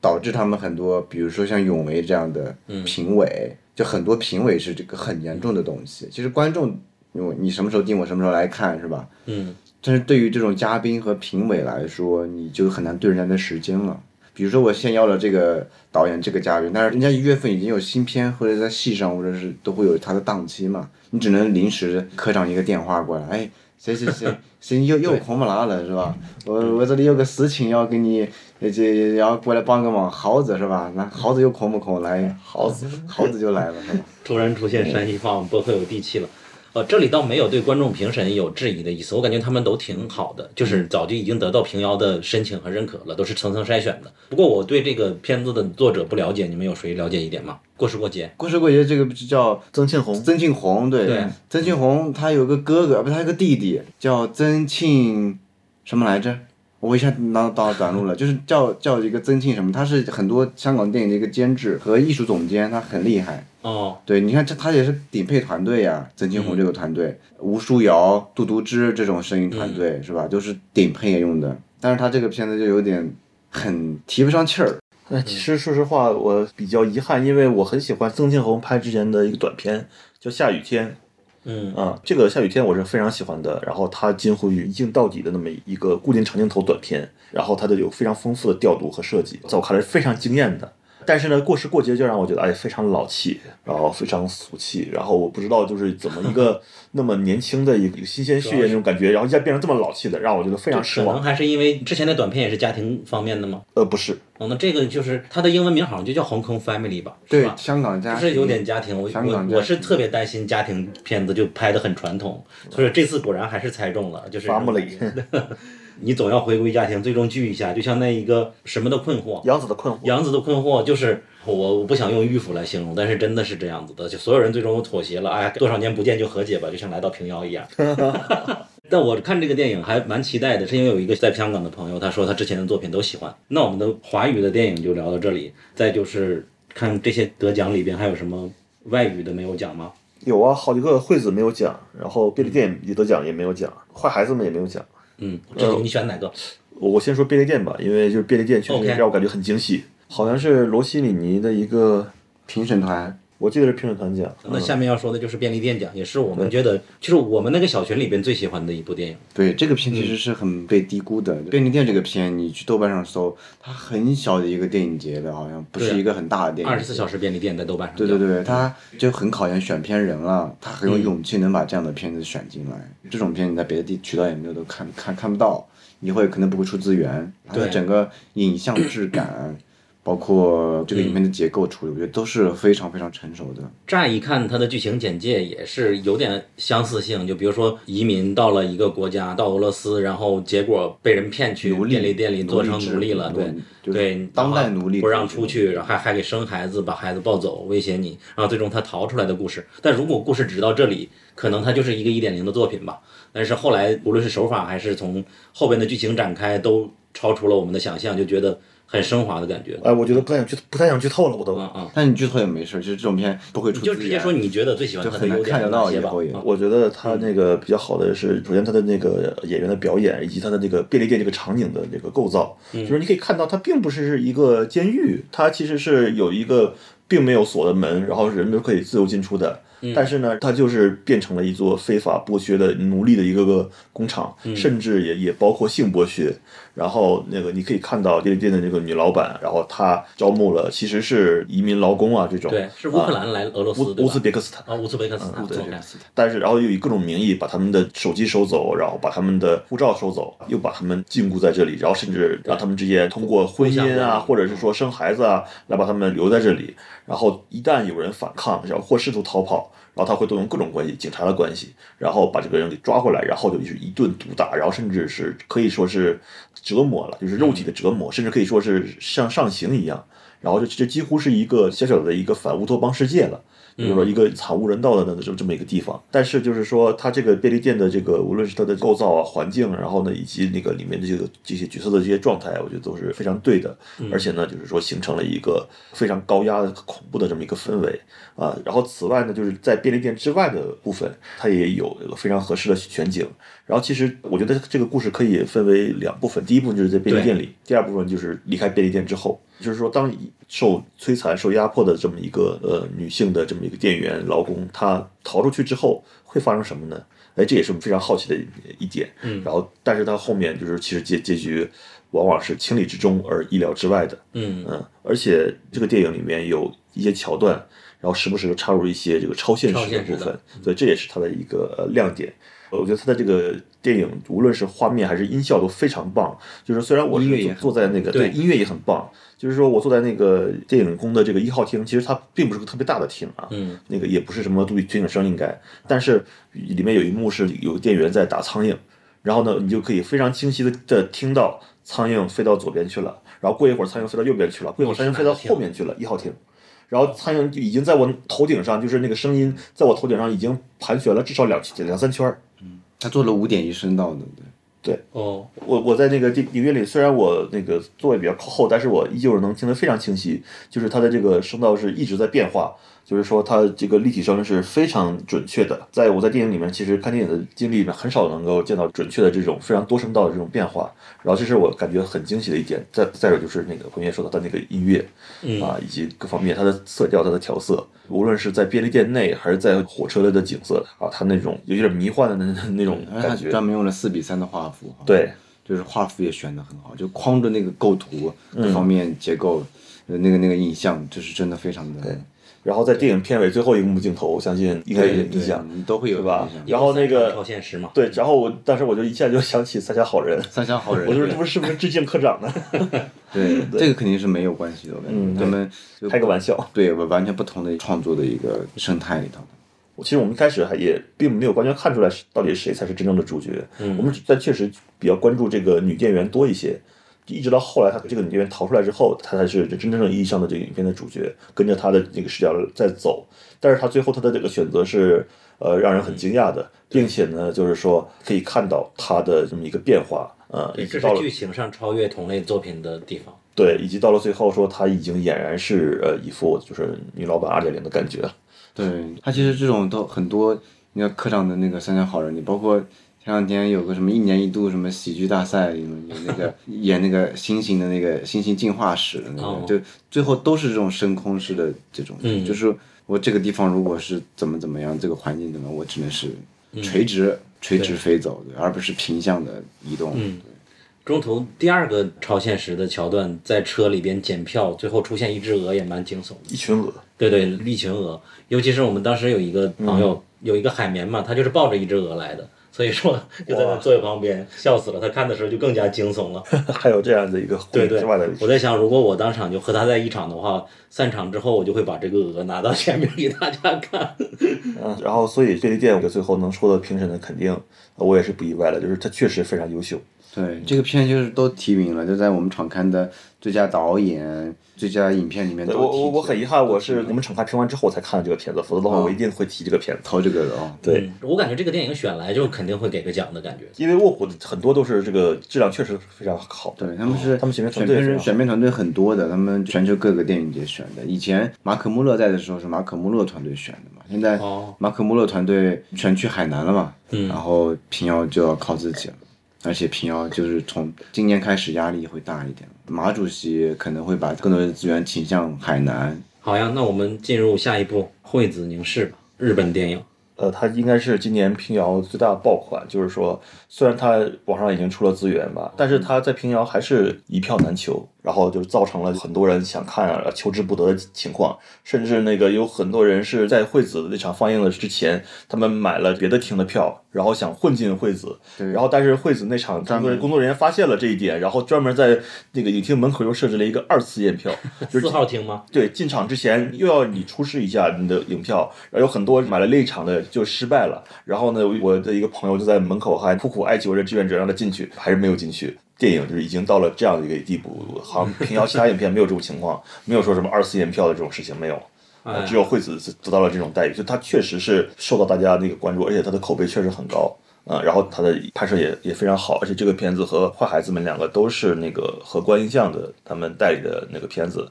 嗯，然后我就开玩笑，我就说他们今年平遥最大赢家嘛，外语片是荷官荷官，北京的吧？对，然后惠子凝视呢，就是说他是那个三宅唱导演的新作，而且他全程是用那个十六毫米胶片拍摄的。其实他在电影一出来，那个颗粒质感就已经非常有胶片的质感，就一看就是胶片拍摄的。他讲述的是一个聋哑的一个女子，她是一个职业的拳击的运动员，然后她是怎么样在那个拳馆训练以及比赛，还有她的生活的。就是说，她虽然是以一个聋哑的女子为主角，但是呢，他并没有就是刻意的放大这些部分，呃，就是说没有以聋哑作为一个就是噱头吧，而是正常的展现他在日常生活中的与别人之间的交流。对，他是酒店的一个保洁员，应该是。对，这是他工作的收入的来源。对，另一方面就是说，因为他正是因为以聋哑人为主角，所以这个影片你可以看到，他几乎没有什么配乐，而且他所有的信息点基本都是以字幕卡的形式来呈现，包括开场的时候先对这个主角做了一个介绍，以及片中的各种信息，都是通过字幕卡的形式，仿佛就是说他也在照顾观众中的聋哑群体，仿佛这个电影的就是这样制作，也就是为了给聋哑群体观众看的一样。哦，对这就很像推拿，因为推拿讲述的是盲人，所以说它里面的大量的信息都是通过旁白的形式口述的，也包括演职员原表都是用旁白来口述的形式，就好像给盲人看的电影一样。所以说，像这种题材电影，它在这个形式上往往会做出这样的一些调整，这也是它的一个特点和特色。嗯，而且呢，就是最有意思的是，里面有一场戏是几个聋哑人闺蜜在喝咖啡，在聊天，她们聊得非常愉快，她们一直在用这个日本的这个手语在进行聊。然后之前影这个影片里其他的这些手语都是有字幕卡的，但就这一段完全没有任何字幕。作为我们不懂这个手语的，当然我之前也了解过，就是不同国家地区的手语都是不一样的对，甚至包括中国大陆和香港、台湾的手语都是不一样的，就是说是没有办法互相理解的，就是我们完全看不懂他们在聊什么，只是感觉他们在聊得很开心。呃，后来就是我还问了荷官的这个朋友，他说其实这段就是原本就没有字幕，而且导演都没有，嗯，就是这样设计，就是说。也让我们观众作为非日本聋哑人看这段的时候，我们确实是明白，作为一个旁观者，我们没有办法理解他们在说什么。如果没有人给我们翻译的话，嗯嗯，就是这个样子。就是导演，这也是导演想表达的。他们有自己的一个交流方式和生活，他们可以聊得很开心。但是呢，就是说，其中内容我们并无法知道。我就觉得这个片子期待二零二三年，我们可以在更多的城市，通过这种更多的独立放映机构来哦，让观众来看到这个这个片。对日影院线的名额太少了。对对对，嗯，对，刚看到这个片子，就是说好像要上流媒体，会上内地的流媒体。嗯，对，其实它还有另外一条线，就是那个拳馆的故事嘛，也比较常规算是，但是也展现了他和拳馆的老板和几个教练的一些故事。老板还是那个日本著名资深演员三浦友和先生主演演的。对，确实有许多人也是为了看他。对这个片子的这个女主角觉得演的特别好，就她这个表演各方面，就是说没有夸张，但就很很自然，很生动。嗯其实最近两年日本有好些拳击题材的电影，都非常好，就是不知道为什么，但是大量的出现，而且质量都不俗。之前有年上影上影节，我就连续看了两三部这样的电影，有一部是那个蓝色，然后还有一部是败犬上篇和下篇，对他们都是拳击的题材。零点五毫米也是，百元之恋是哦，不是零点五毫米，是《百元之恋》，同一个人演的，然后记错了。嗯，最后还有两部电影了，一部就是《坏孩子们》，一部就是《无花果》，可以一起讲吗？这两个片子其实没有特别，就是《坏孩子们》这个片其实也是我觉得没有资源嘛，今年也是可以通过很多的这种线下的放映，国内可以看得到的。就是你们也有可能组织吧？对，这种是也有可能会放的，所以说就更多的，我觉得应该让观众先去看完。《坏孩子们》是今年三亚海南电影节也有的，它是今年戛纳一种关注单元的的那个最大奖，就是这个片我是在海南看的。哦，你这次没有对没有对，它是法国南部的滨海布洛尼的毕加索城，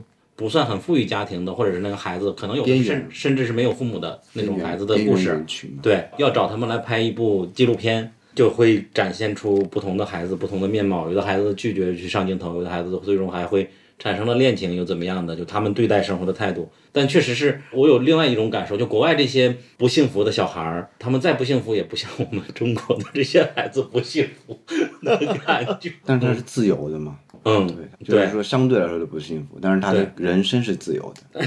对对，你不会被各种条条框框的框住你是吧？那些导演也管不了你要怎么拍，人家想不干就不干了。对，还有他父母来直接来闹闹事的，就是这些孩子确实是能体现出来，整个算是福利国家，但是并没有得到该有的好的教育和医疗，也确实是能共鸣到我们这边许多的地方吧。但是确实是非常鲜活的，这些孩子都是蛮真实的。那好，然后无花果是应该是今年十月份、九月份看的吧，也也是在一个线上影展看的。哦，无花果好像是我的第一部今年的平遥的电影，我们同场的几个人还蛮喜欢的，因为它是这里边应该唯一比较直接贴近女性议题的一部电影。它就是一群人去无花果树下摘无花果嘛，然后无数个对话拼凑成的一部电影。但是我感觉对话都蛮精彩的，它主要是确实是很贴近我们当代这些时代思潮。就比如说你为什么戴头巾，你不戴头巾，你是不是不检点，以及其中海报上那个女主和他们进行许多的 argue，我感觉都是非常的让人共鸣的，尤其是女性观众吧。所以说它是一个很值得我们推荐去看的电影。但是光从剧作的角度说，你也可以说它不是那么出彩，但是我觉得它就是很贴近我们这个当下的时代。虽然说我们这边没有头巾，但是他们里边的对话，感觉我们都是似曾相识的东西。对，跟你的体质是很像的。对对对，那整个这些电影我们就差不多聊完了。獠牙你看了吗？獠牙我看了，那那场刊里评分还有两个值得提一下的，一个是《寻找长着獠牙和髭须的他》，以及《曼岛日夜》。曼岛日夜这个片其实就是它，它也是有有一个门槛在，就是国内的观众很多没有被科普到的一个词叫呢喃河电影，不知道你有没有听过？没有，没有，是吧？请教。嗯，对，它就这种电影，它是非常北美的一种独立电影的一种模式。比如说，你像我们所了解的弗兰西斯哈看过吗？哎，我看这个电影，脑海里全是弗兰西斯卡。对 对对，弗兰西斯卡还有伯德小姐这种，嗯，她就是尼南河电影的代表。这种是非常成熟的尼南河，就这个是北美那那一边独立电影的一个流派。讲的话就有点像，就是比如说讲课了，就是你可以去搜尼南河电影，它有一些 A B C D，它有几条规则。就是你是什么风格，什么样的画风，对，就是非常低成本的东西，那营造一种很自然的东西，嗯，等于成本非常低。它有时候黑白的，然后它有时候就是用一些刻意的晃，刻意的，比如说结巴，也是与成本有一定关系嘛？有的时候，对，因为你比如说你的美术很差。没有钱做美术，你做成黑白之后，那个瞬间就不一样了，遮住这个漏怯。对，遮住你漏怯的，对。导演映后也说了，就是钱不多。呢喃河电影的最大的要素就是没什么钱，你就可以。是一七一八年拍的，所以呢喃河一九年拍的吧？三年前。对。为什么叫呢喃河？这个就是在西南偏南电影节上被提出来的。是不是就是这个片子就像河流一样缓慢流淌，然后有一些呢喃？不是不是，那个河是那个核心的河啊，呢喃细语的那个核心的河，呢喃河电影。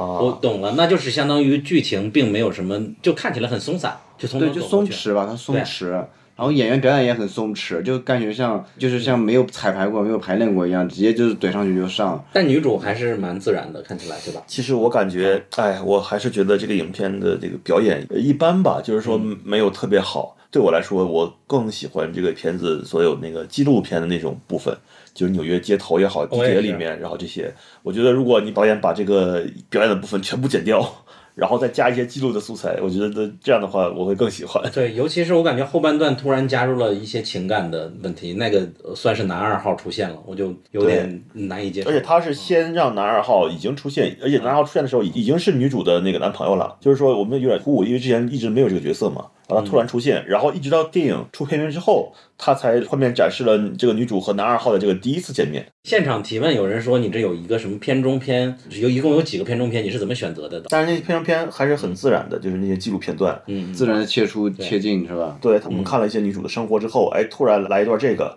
也是一个调节，然后也起到一个切换的作用，就是说可能一个片中片过后之后，可能电影里面的这个时间就发生了一些变化，甚至可能过去了不短的时间，嗯，女主也经历了不小的变化。对，就是《曼岛日夜》这个片子，可能在评委的里面没有被那个什么，大家都选这个《夜幕将至》啊，就选这个片，其实就是对《曼岛日夜》这个风格的很多评委，这其实这个是一个非常学术层面的东西，不知道很正常，非常非常正常。我也是看完弗兰西斯哈这种之后就被人科普的，也是对，我才知道这个哈还是因为他的艺名叫哈哈哈哈。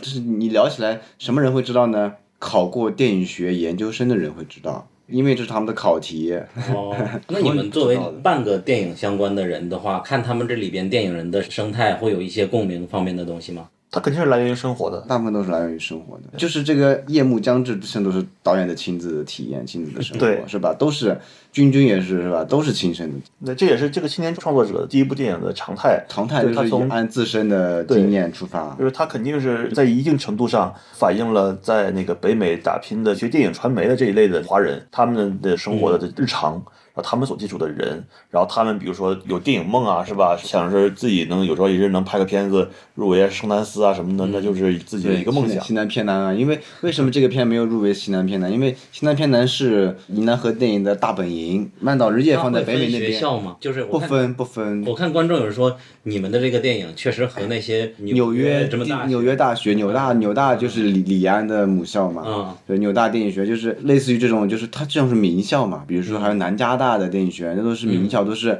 包括斯皮尔伯格啊这种的嗯大导这种的。北美现在主流的工业的基本是这种纽大电影学院呀、嗯南加大呀这种地方毕业的嘛。但北美美国有很多野鸡电影学院，什么美国电影学院，对，导演就自称野鸡电影学院嘛。对对对，嗯北美也很多这种差的，比如说像这些导演就是一个很普通的普通的学校的毕业出来的，然后就他又自命不凡，又觉得哎纽大也不过如此嘛。就比如说你是山西传媒学院毕业的，然后你就说电影学院拍的也不过如此嘛，北电也不行。北电也不过如此，中戏也不过如此，是吧？嗯中传也不过如此嘛，跟我们在同一个水平线竞争，是不是？好了，今天学到新知识。那最后一部电影《獠牙》我没有看过，你们俩看过吗？寻找长着獠牙和髭须的他。獠牙是个这个这个是个宗萨蒋扬清哲诺诺布，这是一个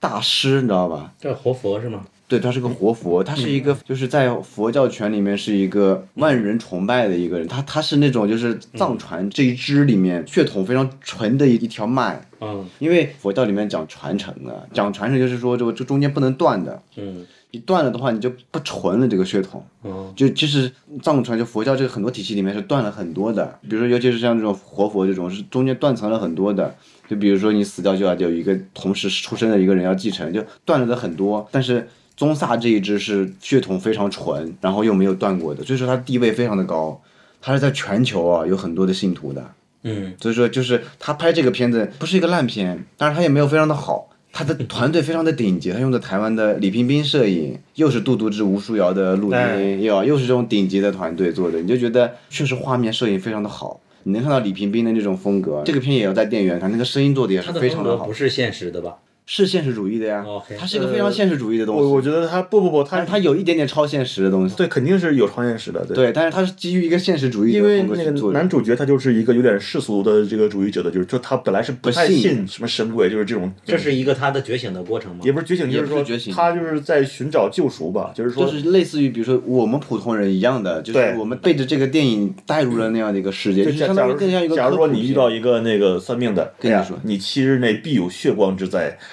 然后就是说，你一开始可能就是说不当回事儿，你扯淡，你别想骗我。对但是如果你又遇到一个另一个人总跟你讲，然后你内心里就你就在想，哎呀，这事儿是不是那什么？然后你就可能会潜意识里头就就那你就就想就说，哎，那就是怎么才能解决这个事情？然后他就告诉你一些事情，然后你会觉得就是说，你可能一开始不上心，但是你还是越想越觉得就是说，哎，反正也得做一做吧，就是看看能不能把这个化解掉。那所以这个片名《寻找长着獠牙和髭须的他》，这是什么？大家就叫是一个女神是叫？空行母，对，她是个空行母，是一个空行母。空心母，就是你得看这个电影才知道，就不剧透了吧？对，这是这个电影很重要的一个东西。哦，对，就不剧透。我都不知道这三个字是什么。因为这个电影网上其实是有资源，但是英文哦对对对字幕的，对对，它有在那个微微妙上上线，微妙上就是可以花几美元租赁。对对对，可以租赁，对就是空心母，它是一个佛教的那个词汇吧？对，佛佛要他他的形象就长着獠牙。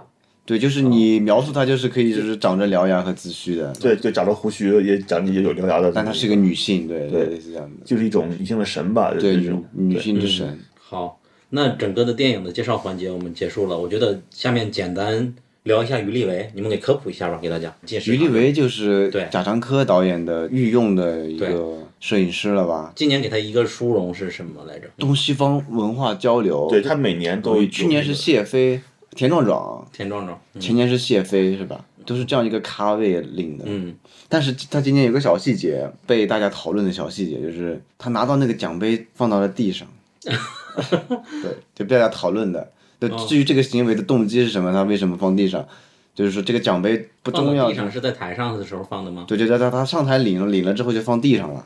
是因为太重了吗？还是怎么的？我们不知道。他是放到地上然后去话筒讲话的吗？对，你们在现场的呀，你们看到的。反正我对此没有特别多的，哦我我觉得就没什么必要过度解读。我觉得嗯，也不是过度，就是昨天酒会上很多青年导演们在讨论这个事情，被我旁听到了。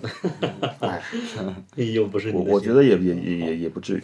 嗯，他是很资深的那个摄影指导，对，有一个混剪是他的所有作品的剪辑片段，是吧？对嗯，包括贾樟柯的作品，然后还包括其实他也执掌过那个许鞍华作品的导筒，然后包括桃姐，包括明月几时有，然后也包括娄烨的那个花，哦，然后还有很多香港的也好，然后海外的也好，华语的也好，可以说是这个履历非常丰富。然后也包括不止不休，也是他，哦对，可以说就是他是一个就是呃非常资深的，可以算摄影大师吗？对摄影电影摄影界的那种大师，这确实是他就是贾樟柯的老伙计，就这样就行了。贾樟柯最开始最开始就是跟于立伟两个人就是好兄弟、好哥们，两个人一起是在一起的。嗯嗯，你们还有其他要补充的吗？没有吧？没有，其实今年平遥这个藏龙单元好几个都是比较差的，差的太多了。对，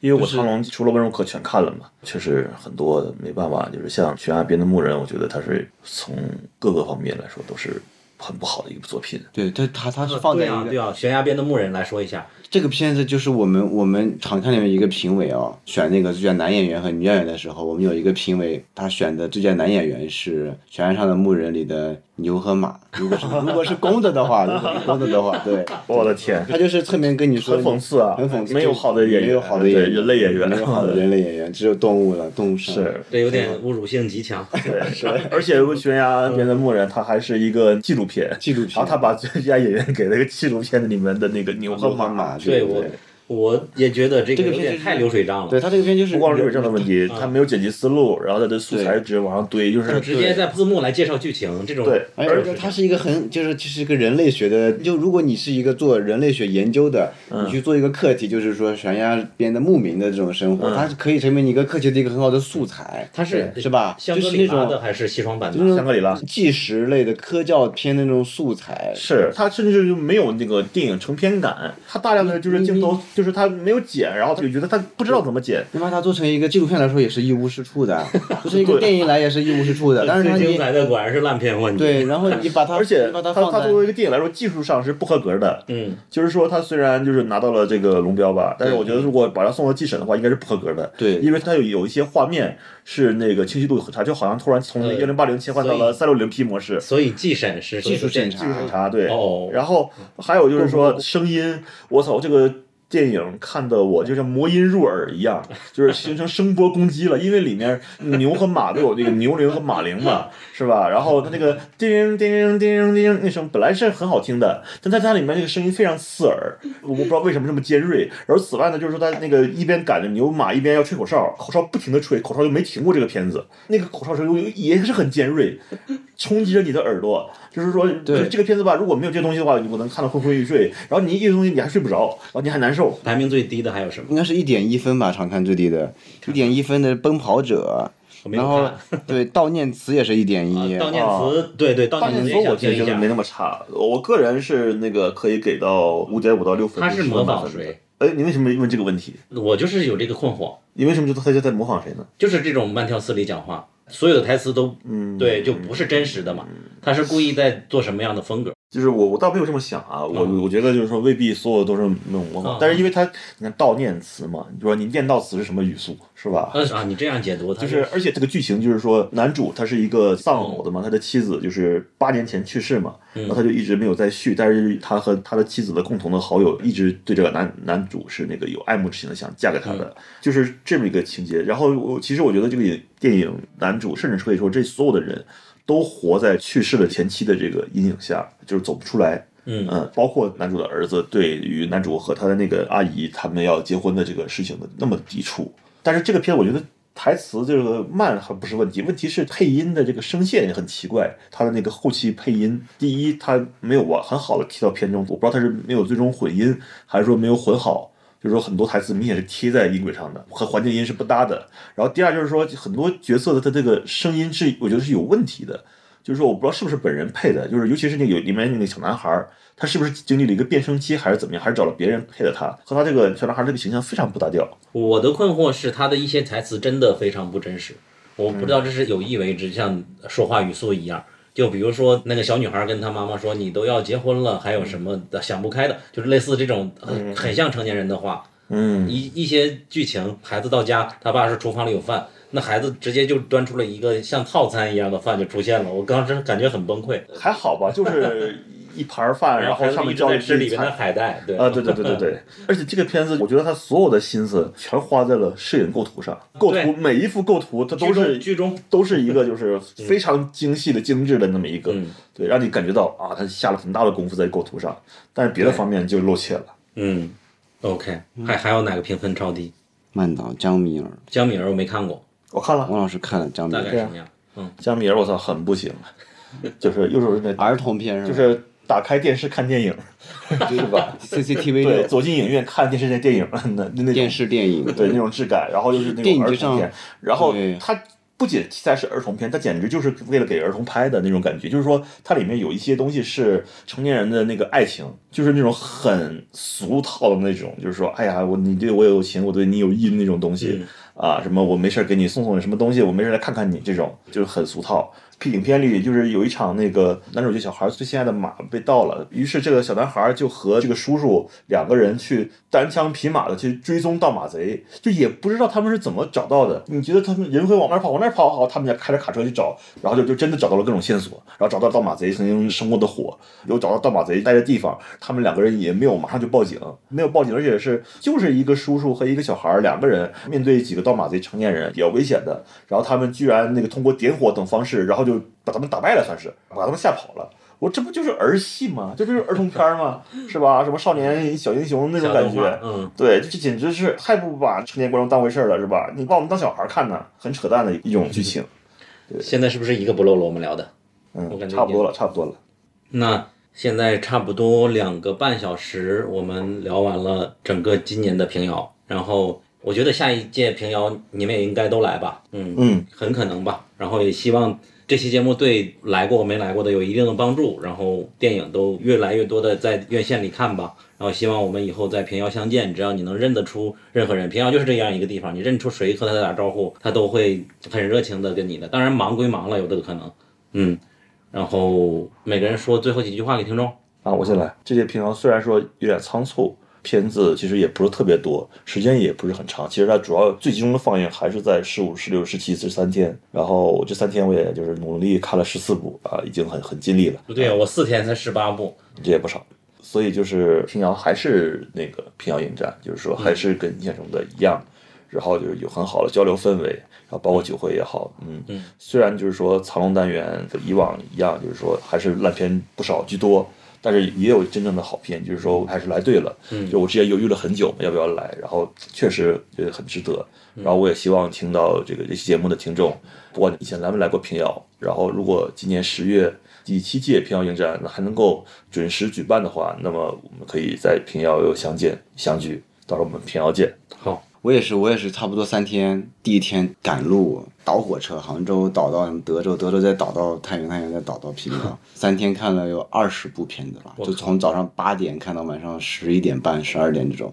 就是一天就没有停歇的看，各种精密的排排得很紧。就这真的是你放在往年应该是八天七天看二十多部片，你今天花对。四天要看，比如说其实时间就压缩了一倍，你就要对你的精力和整个人精神状态的考验，太考验了。嗯就评委们感觉到你都都看得很累，对，就希望今年的平遥吧，就顺利，不要再像今年这种这么短了，就十天时间，把大家轻轻松松的看看片，然后就是也希望跟更多的观众来体验一下平遥，真的蛮好的。这边这个古城其实也挺好的，来了古城的话，大家可以多就是明年你们可以再录一期这种吃喝住行的攻略型儿的，对，别让大家踩坑儿。因为这边你看门口拉客的各种宰客，就是旅游城市，你也知道，地方它很多宰客的东西，对，它跟一些好吃的好喝的，那些地方好就种些草，对，对，啊，那我就一定要安利那个背包客啊餐厅和那个西门的炸鸡。西门炸鸡，对，就是这两个真的是每年来我必吃，我不吃就遗憾。对我今天赶紧抽空去吃了个背包客，嗯前两天也是一大早赶紧花二十块钱买了六个大鸡腿儿，十块钱不十五块钱买了两个汉堡，我非常高兴。我这儿还有两三个大鸡腿呢，嗯，刚买的。对，就平遥很多那种你要去找那种城里头啊，里面的就是你会不经意的吃到很多好吃的，比较可信的。那今天我们的节目就差不多到这里了，然后我们下次再见吧。再见，再见拜拜拜拜下次再见。这个是不是开放之后的第一个影展？海南岛，海南岛对海南岛应该算是开放后的第一个，嗯，对，那上海达内那个算吗？那个就不算，那个是就是小规模的那小规模的种那种不算，这种就是电影节啊，就是不一样的。对，海南是第一个，平遥第二个，北影节第三个，上影节第四个，First 第五个。如果你喜欢本期节目，请多多分享，帮我们找到我们之前的老听众和更多影迷朋友们。谢谢大家。